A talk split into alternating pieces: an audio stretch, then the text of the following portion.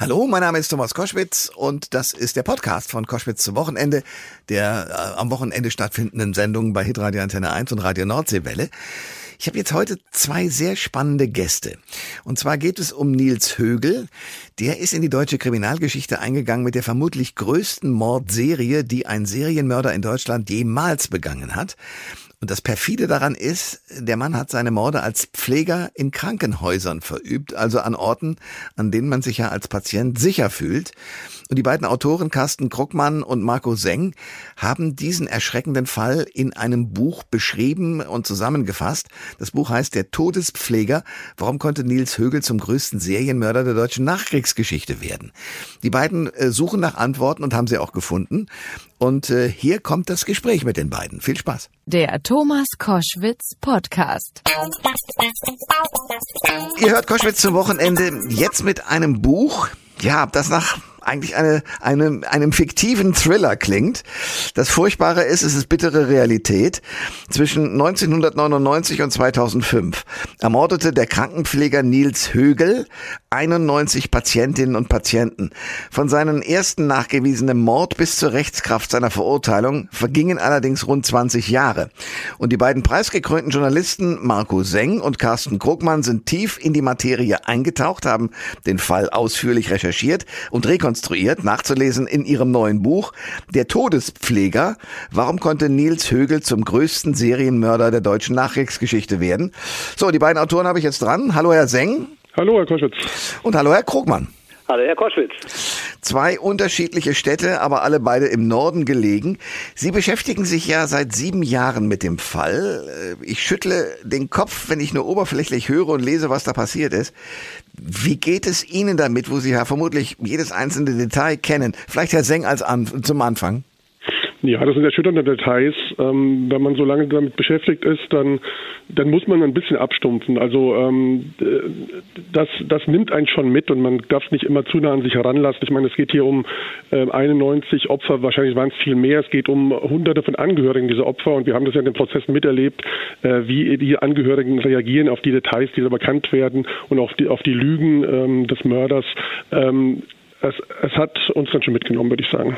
Herr Kockmann, am Anfang haben Sie gedacht, ja, wir sind Reporter und gehen jetzt zu einem Prozess, richtig? Genau so war es, ja. Und das ist ein Fall, der sich dann wirklich langsam auch für uns entwickelt hat, wo man dann mit jedem Tag, mit jeder, mit jedem Sitzungstag, der im Prozess stattfindet, sieht, da steckt viel mehr dahinter. Und wo man immer neue Details hat und damit natürlich dieses Ausmachen auch immer deutlicher für uns selber wurde. Sie schreiben im Vorwort, dass Sie Nils Högel ganz bewusst kein Forum gegeben haben, ihn also nicht befragt haben. Das ist so, oder? Jetzt schweigen beide, weil sie sich nicht trauen. Nein, nein, das, das ist vollkommen richtig. Ähm, Nils Vögel hat in den Prozessen genug Gelegenheit, sich zu äußern. Also ähm, man kann jetzt nicht sagen, hier gibt es eine journalistische Sorgfaltspflicht, die missachtet wurde, dass wir ihn nicht befragt haben. Seine Position ist klar und ähm, ähm, er ist auch ein ausgewiesener Lügner. Das ist in mehreren Gutachten nachgewiesen. Das hat die Polizei gesagt. Deswegen so einem Mann doch mal eine Bühne zu geben, ein Forum zu geben und ähm, möglicherweise die Angehörigen noch mal zu peinigen mit seinen Aussagen, das wollten wir nicht ich, die Position des Nils Högel bzw. Leben wird in dem Buch ganz deutlich. Und Herr Krugmann, erzählen Sie mir eines. Sie sind dann losgezogen, haben gesagt, da ist mehr äh, an Geschichte drin als nur in dem Prozess. Wie sind Sie an die einzelnen Menschen herangekommen, die sozusagen die, die Hintergründe schildern konnten? Naja, man muss natürlich ein bisschen wühlen. Man muss sich natürlich umhören. Es werden Namen genannt in Prozessen. Ähm, man besorgt sich Akten. Man spricht mit Leuten, die jemanden kennen. Und am Ende sieht man natürlich immer mehr. Man lernt die Leute kennen. Es melden sich vielleicht auch Menschen, die sagen, Mensch, da ist doch mein Vater damals auch gestorben zu dieser Zeit. Und so ergibt sich das peu à peu. So kommt es, dass wir dann insgesamt über sieben Jahre uns mit diesem Fall beschäftigen konnten und ähm, haben bei dieser Gelegenheit auch beispielsweise, die, es gab doch Chefärzte, die, die zugeguckt haben, beziehungsweise zwar nicht jetzt äh, sozusagen bei der Tat dabei waren, aber doch mitgekriegt haben, dass irgendwas nicht stimmt. Haben die sich geäußert, Herr Krugmann? Na, ich sage mal, bei denen war die Auskunftsbereitschaft deutlich eingeschränkt natürlich. ah, ja, Hat sich ja auch relativ bald herausgestellt, dass es auch Ermittlungen geben wird, dass da auch die Staatsanwaltschaft, als dann die Ermittlung endlich nach langer, jahrelanger Verzögerung an Fahrt aufnahm, dass man auch da reinschauen wird und auch gucken möchte, wer hat da wo an welcher Stelle Verantwortung gehabt und die nicht genutzt. Und in dem Moment ziehen sich natürlich die Betroffenen sehr zurück. Nils Högel hat 91 Patientinnen und Patienten und die sind nur gerichtlich sozusagen verbrieft, äh, umgebracht. Ähm, 91, das ist ja erstmal eine abstrakte Zahl. Welche Geschichten stehen hinter diesen Opfern? Können Sie ein oder zwei erzählen? Herr Krugmann beispielsweise oder auch Herr Senge, je nachdem, wer möchte. Ja, natürlich. Ich kann da anfangen. Ähm, man darf nie vergessen, dass das Menschen sind, die ähm, einen, einen Angehörigen hatten, der im Krankenhaus lag, mehr oder weniger schwer krank. Einige waren schwer krank, einige waren weniger schwer krank und ähm, darauf gehofft haben, dass die bald wieder herauskommen. Die, es waren Menschen mit Träumen, die ein neues Auto gekauft haben kurz vorher, die mit den Enkeln Pläne hatten, die verreisen wollten. Und dann plötzlich erfährt man, dass dieser Angehörige, ähm, auf dessen Entlassung man längst spekuliert hatte, gestorben ist. Und ähm, die Menschen machen eine Trauerbewältigung, die müssen damit umgehen, das Leben geht irgendwie weiter. Und dann hören die zehn Jahre zum Teil oder manchmal 15 Jahre später durch Ermittlungen der Sonderkommission, dass, dass dieser Angehörige vielleicht ein Mordopfer ist. Und mit diesen Menschen haben wir natürlich sprechen müssen dann. Und da haben wir natürlich ganz viele solche Geschichten gehört, was das mit Leuten macht. Und viele sind in, in, in ein psychisches Loch gefallen.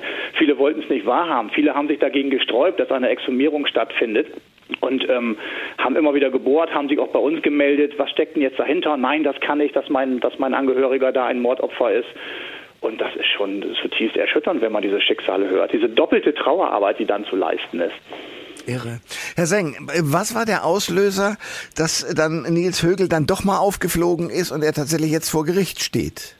Naja, also vorausgeschickt muss man sagen, er hat fünf Jahre getötet, ohne aufzufliegen, obwohl es immer wieder Verdachtsfälle äh, oder Verdachtsmomente gab und in den Kliniken Gerüchte gab, obwohl ähm, Pfleger darauf hingewiesen haben, dann hat man den Gerüchten keinen Glauben geschenkt von Vorgesetzten ähm, oder wollte es äh, nicht wahrhaben bzw. nicht sagen und ähm, so ist es nicht äh, herausgekommen. Aufgeflogen ist er dann ähm, im Juni 2005, als ähm, eine Pflegerin, eine Kollegin ihn entdeckt hat, wie er mit einer Spritze in der bei einem Patienten im Zimmer stand. Ähm, aber die Aufklärung, bis dann wirklich alle Fälle bekannt wurden, die hat noch Jahre gedauert. Es ging ja erstmal nur um einen, diesen einen Fall und nur um ähm, einen Prozess, der dann noch in Revision ging. Ähm, erst viel später ähm, kam durch andere Personen die Aufdeckung dieser Fälle dann ans Tageslicht. Ähm, Herr Guckmann, Sie sind heute Pressechef des Weißen Rings. Das ist äh, Deutschlands größte Hilfsorganisation für Kriminalitätsopfer. Ähm, können Sie Angehörigen der Opfer inzwischen oder können die, ab, die, die Angehörigen der Opfer inzwischen abschließen, weil Högel hinter Gittern sitzt oder bedarf es da noch weiterer Hilfe? Ich glaube, das ist sehr unterschiedlich. Also das ist auch eine Sache, die ich lernen musste, auch jetzt beim Weißen Ring, dass es eben nicht eine Antwort darauf gibt, ähm, wie bestimmte Fälle, bestimmte Situationen, Erfahrungen ähm, ähm, bei Menschen ankommen und was sie mit denen machen. Also es gibt Menschen, die abgeschlossen haben, das glaube ich schon, die auch mit Hilfe dieses letzten Prozesses, wo es ja um 100 Mordanklagen ging, wirklich einen Abschluss finden konnten. Es gibt andere, die auch weiter darüber reden müssen, die auch noch, die noch Antworten suchen. Und ich glaube, es gibt auch viele, für die es wichtig ist, dass auch ein weiterer Prozess stattfindet, der auch stattfinden soll, nämlich im Jahr Januar oder Anfang nächsten Jahres jedenfalls, wo es nämlich um die Frage der Verantwortlichkeit von, von Vorgesetzten von Nils Högel geht, wo eben tatsächlich, die haben die eben genannt, Chefärzte, Klinikleitung, ähm, Stationsleitung und sowas, ähm, sich da vor Gericht äußern müssen. Was haben die gewusst? An welcher Stelle haben die reagiert bzw. nicht reagiert? Warum hat man nie die Polizei eingeschaltet, obwohl es zum Beispiel Hinweise gab auf erhöhten Medikamentenverbrauch, auch auf eine hohe Zahl an Reanimation, an, an äh, vermehrte Todesfälle. Und ich glaube, glaube, dass das für viele Angehörige auch wichtig ist, diese Frage noch beantwortet zu bekommen. Können Sie die zum Teil wenigstens beantworten aufgrund Ihrer Recherchen? Ähm, ich glaube, dass das, dass das schwierig ist und das ist ja auch ein Grund, warum wir das Buch geschrieben haben. Wir sind der Meinung, dass man das gesamtgesellschaftlich diskutieren muss. Es ist kein Fall aus dem Norden Deutschlands, ein, ein regionaler Kriminalfall. Es ist ein Fall, der bundesweite Dimension hat, weil man hier zugelassen hat, dass fünf Jahre in einem Krankenhaus sowas passieren könnte. Und diese Fragen zu stellen, welche Hinweise sind eigentlich notwendig? Welche Alarmsignale, welche, welche, welche ähm, Alarmlinien müssen wir noch einziehen, um so etwas zu merken? Und dann vor Dingen auch die Zivilcourage-Frage zu stellen. Wie geht man damit um, wenn man irgendetwas sieht? Und das ist die große Frage, um die sich hier dreht. Ich sehe etwas, ich merke etwas. Ich sage nicht, dass jeder sofort gesehen hat, dass ein Morde passiert, aber ich habe Auffälligkeiten. Und wie gehe ich damit um? Und ich glaube, und das ist eine Antwort, auf die Sie vielleicht abzielen, ich glaube, dass gerade in den Krankenhäusern viel wirtschaftliche ähm, Überlegungen eine Rolle gespielt haben. Wie sehr gefährde ich mein Haus, wenn ich jetzt so ein Thema öffentlich mache? Hm. Beim Klinikum in Oldenburg damals, da hat das Ganze ja angefangen. Die haben ihn ja letztendlich diesen Mörder mit einem guten Zeugnis weggelobt. Da gab es damals schon einen, einen, einen Skandal. Es gab zwei Tote durch einen sogenannten Hygieneskandal. Es gab bundesweite Berichterstattung. Und in dieser Situation gibt es Diskussionen um einen auffälligen Pfleger. Ich glaube, das Interesse, das öffentlich zu machen, war sehr, sehr gering, um das mal sehr vorsichtig zu formulieren. Es gibt ein Mittel, von dem ich noch nicht mal richtig weiß, wie ich es ausspreche. Und ich habe im Fall von Nils Högel es auch zum ersten Mal äh, gelesen. Gilurit Mal. Spreche ich das richtig aus oder wird das anders ausgesprochen? Das ist richtig. Äh, und dieses, dieses Medikament, dem haben Sie ein eigenes Kapitel gewidmet. Was ist das für ein Mittel und warum äh, konnte Högel das derart missbrauchen? Das ähm, Mittel entstammt der indischen Schlangenwurzel und es wird eingesetzt, um ähm, Herzpatienten ähm, ähm, zu stabilisieren. Ähm, in schweren Fällen von Herzrhythmusstörungen, äh, Herzinsuffizienz und dergleichen. Ähm, es ist aber selten eingesetzt worden in, in äh, Delmenhorst im Klinikum. Ähm, die Ärzte haben es eigentlich gemieden, weil sie gesagt haben, es ist veraltet. Es, es, hilft nicht mehr so gut wie andere Medikamente, die neuer waren zu diesem Zeitpunkt. Hm. Nils Högel hat behauptet, er hätte das Medikament irgendwann mal entdeckt und bei Patienten ausprobiert. Das stimmt so nicht, weil er schon vorher in Oldenburg Medikamente und auch Dilorhythmal äh, benutzt hat.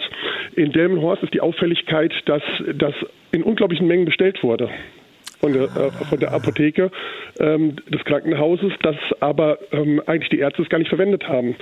Und dann ist nicht lange nicht aufgefallen, oder gesagt, es ist aufgefallen, aber es ist nicht ähm, quasi sind die Konsequenzen nicht draus gezogen worden, dass der Gilorhythmalverbrauch in den Jahren 2002, 2003 und 2004 vor allem in die Höhe geschossen ist. In überhaupt kein Verhältnis zu dem Stand, was die Ärzte verordnet haben zu diesem Zeitpunkt. Ei, ei, ei. Und in der Tat, das mit dem, mit der Courage, mit der Zivilcourage ist dann einleuchtend, weil wenn man das wahrnimmt und auch merkt, das geht ja weg wie warme Semmeln, was ist damit, muss man es ja irgendwo melden. Aber das hat offenbar keiner sich getraut, in diesem Krankenhaus zu machen oder in den Krankenhäusern. Einer von den beiden muss mir mal erklären, Sie schreiben in Ihrem Vorwort auch schon, dass Högel ein Frauenschwarm war. Warum ist er zum Serienmörder geworden?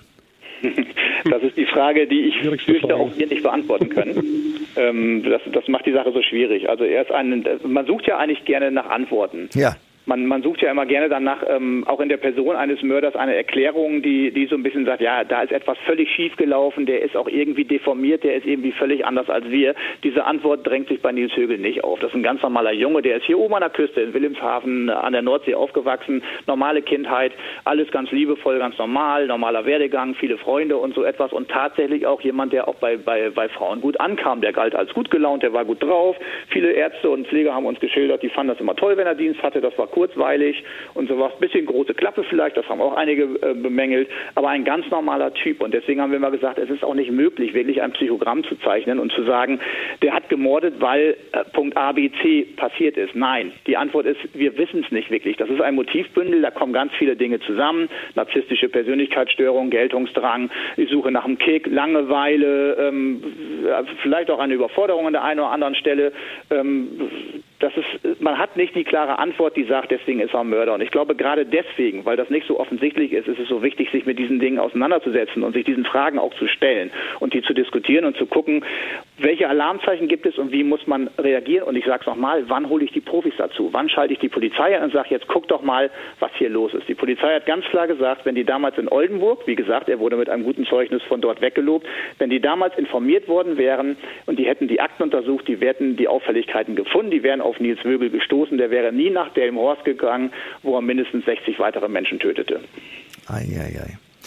Ähm, Sie haben gesagt, er ist ein Lügner und gibt immer nur dann etwas zu, wenn es ihm sozusagen bewiesen wurde. Aber hat er selbst zu seiner Motivlage irgendwas erklärt?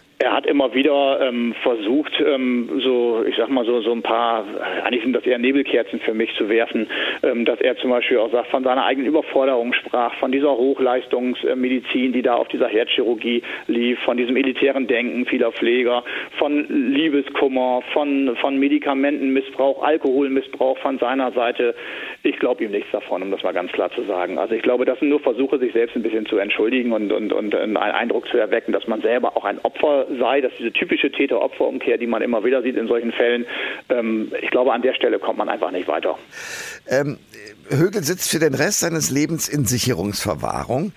Macht ihm sowas was aus oder ist er so kalt und abgebrüht, dass ihm das alles egal ist? Was denken Sie? Da muss ich äh, Einspruch einlegen. In Sicherungsverwahrung sitzt er nicht. Er sitzt im Gefängnis, hat lebenslange Haft bekommen. Ähm, Sicherungsverwahrung ist nicht angeordnet worden, ausdrücklich. Das heißt, er ist nicht anschließend, wenn die Gefängnisstrafe abgeschlossen sein sollte, irgendwann mal dann äh, frei? Ähm, Nein, die wird aber nicht abgeschlossen. Also das, mhm. das Ding ist, er ist ja zu einer lebenslangen Haft ähm, verurteilt worden und, und er kann da nur rauskommen, wenn, wenn ähm, festgestellt wird, dass er nicht mehr gefährlich ist. Und in dem Moment ähm, würde auch eine Sicherungsverwahrung ja nicht mehr greifen, wenn er nicht mehr gefährlich ist. Also ich glaube, dass sich eigentlich alle einig sind. Da hoffe ich auch sehr darauf, dass es auch so bleibt, dass Högel gefährlich ist. Das wurde auch im letzten Prozess festgestellt. Und deswegen, ich gehe davon aus, dass er für den Rest des Lebens im Gefängnis bleibt, was auch ein bisschen weniger angenehm ist als eine Sicherungsverwahrung. Sie fragten nach seiner Motivation, beziehungsweise wie er, wie er das sehen könnte. Das, das können wir natürlich nur vermuten. Aber wie wir Högel kennen, ähm, wird, ist er weiterhin um Aufmerksamkeit bemüht und ist auch durchaus interessiert, dass äh, Leute, auch Medien möglicherweise mit ihm sprechen und über ihn sprechen. Und wir, wir müssen ja eins sehen, wenn es diesen weiteren Prozess geben wird, der im Januar beginnen soll gegen Kollegen und Vorgesetzte, dann wird ja Nils Högel vermutlich auch wieder als Zeuge gehört werden, gehört werden müssen. Ähm, und äh, dann hat er wieder die Bühne, die er immer gerne hatte. Hm. Ähm, Sie beide, ich habe, wenn das richtig, äh, wenn ich das richtig gelesen habe, seit 2014 äh, sozusagen mit Beginn des Prozesses äh, dieses Thema äh, verfolgt. Jetzt haben wir das Jahr 2021. Äh, für Sie beide, was, das geht ja nicht an einem spurlos vorüber. Was hat sich für Sie verändert? Wie gehen Sie mit der gesamten Situation um?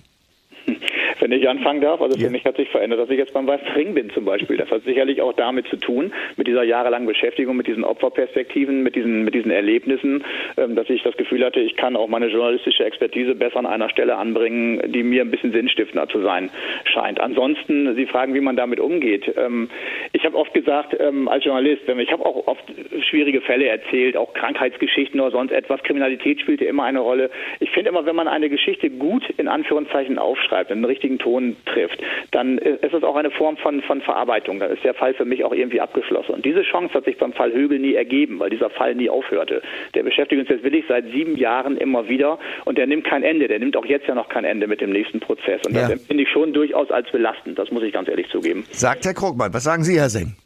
Hm, ja, momentan bin ich auch an dem Punkt angelangt. Also ähm, das war ja jahrelang auch durchaus spannend, weil es immer neue Facetten gab. Ähm, das hat sich ja weiterentwickelt. Was wir 2014, 2015 aufgeschrieben haben, hat sich ja auch ähm, in gewisser Maßen über, gewisser Weise überholt, dadurch, dass ähm, immer mehr Ermittlungsergebnisse zutage gefördert wurden, dass ähm, immer neue Aussagen von Högel kamen, der dann irgendwann angefangen hat zu reden. Ähm, aber momentan ist jetzt, ich mal, der Punkt erreicht, wo man sagt, sieben Jahre könnten auch mal reichen. Äh, es, das, das Thema verfolgt einen beiden Tag und Nacht. Das kann ich nachvollziehen. Äh, trotzdem sehr gut, dass sozusagen auch für die Verarbeitung des restlichen äh, Volkes sozusagen in Deutschland äh, die Möglichkeit besteht, damit sich auseinanderzusetzen. Äh, das Buch Der Todespfleger. Warum konnte Nils Högel zum größten Serienmörder der deutschen Nachkriegsgeschichte werden? Ein Buch von Marco Seng und Carsten Kruckmann. Und ich danke Ihnen beiden äh, für das Gespräch. Sehr gerne, wir danken. Vielen Dank. Alle Informationen zur Sendung gibt es online auf thomas-koschwitz.de.